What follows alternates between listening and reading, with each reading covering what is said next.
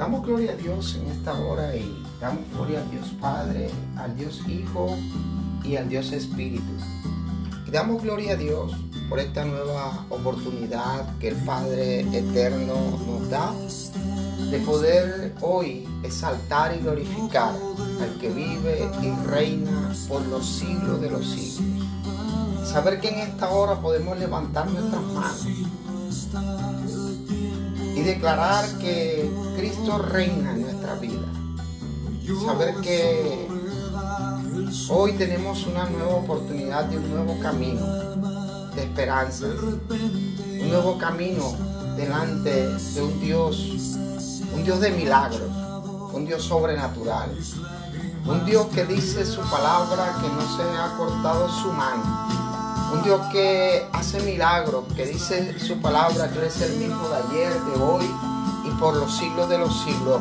Eso nos enseña que en Dios no hay sombra de variación alguna, sino que en Él toda promesa es sí y sí, amén poder en esta hora decirle te damos gracias Señor. Gracias por la vida, gracias por la familia. Gracias Señor porque en medio de la adversidad y de cualquier circunstancia, tú tienes el control. Yo me levanto en fe, me levanto declarando que hoy hay un nuevo milagro para mi vida, para mi familia, para mi casa. Yo lo confieso, yo lo declaro y me aferro en el nombre poderoso de Cristo Jesús a saber que lo que tú has dicho, así será. Porque tú me has enseñado que no eres hombre para mentir, ni hijo de hombre para arrepentirte. Tu palabra me enseña en 2 de Corintios, en el capítulo 5, en el verso 17, de modo que si alguno está en Cristo, nueva criatura es. Las cosas viejas pasaron. Y aquí, todas son hechas nuevas. La tormenta pasó.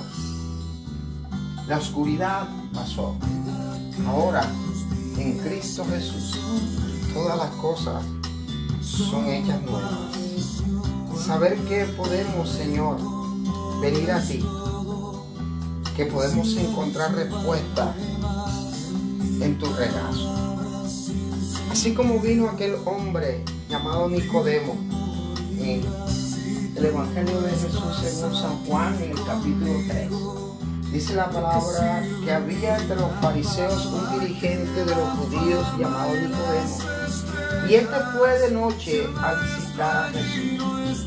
Nicodemo era un maestro de la palabra, de los fariseos, de los conocedores, de los eruditos.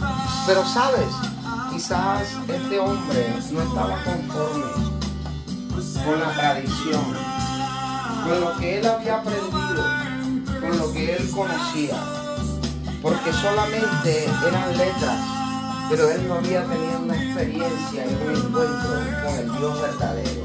Y él vino de noche a Jesús con temor de que lo criticaran, que lo juzgaran, que lo señalaran, o que quizás eso le causara problemas en medio de sus compañeros fariseos, en medio de su dirigencia de los judíos. Y él vino a Jesús y le dijo, Rabí, sabemos que eres un maestro que ha venido de parte de Dios. Porque nadie puede o podría hacer las señales que tú haces si Dios no estuviera, no estuviera con él. Y Jesús le contestó, de veras te aseguro que quien no nazca de nuevo no puede ver el reino de Dios. Mira, si no hay nacimiento o no hay un nuevo nacimiento en nuestra vida, no vamos nosotros a poder ver el reino de Dios. Jesús mandó a sus discípulos de dos en dos y le dio órdenes para que fueran por toda la región, predicaran el Evangelio y pusieran sus manos en los enfermos y sanaran a los enfermos y los muertos resucitaran. Y ellos regresaron gozosos y hablándole a Jesús le dijeron, aún los espíritus se sujetan, los enfermos se sanan.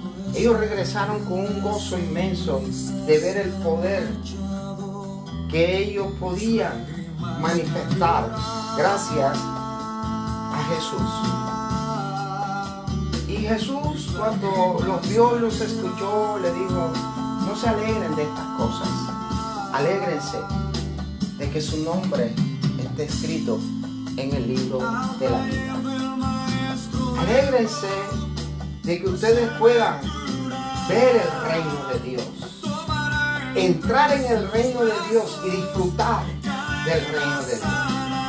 Pero para todo esto, tú y yo tenemos que nacer de nuevo. Nacer de nuevo es como dice el apóstol Pablo. He aquí, todas las cosas son hechas nuevas. Tiene que haber un nuevo nacimiento en este tiempo en tu vida. Cosas viejas quedaron atrás, todo pasó. De aquí en adelante tienes que tener un nuevo pensamiento, un nuevo actuar, una nueva manera de ser un testimonio vivo de que Dios es real y que Él va delante de nosotros como poderoso gigante y que Él tiene propósitos eternos con sus hijos. Era necesario que este hombre, para poder ver el reino, para que pudiera haber una revelación de la cruz del cielo, una revelación de la salvación, era necesario que este hombre naciera de nuevo, para que él pudiera entender. Y este hombre aún Jesús hablándole no entendía, porque él le dijo, ¿cómo puede uno nacer de nuevo siendo ya viejo? Esto quiere decir que hay estructuras en nuestra mente que nos impiden entrar al nuevo tiempo. Y tú y yo tenemos que hoy romper con toda estructura que nos impida entrar a lo nuevo que Dios tiene para el ahora. Preguntó Nicodemo, ¿acaso puede entrar por segunda vez en el vientre de su madre y volver a nacer?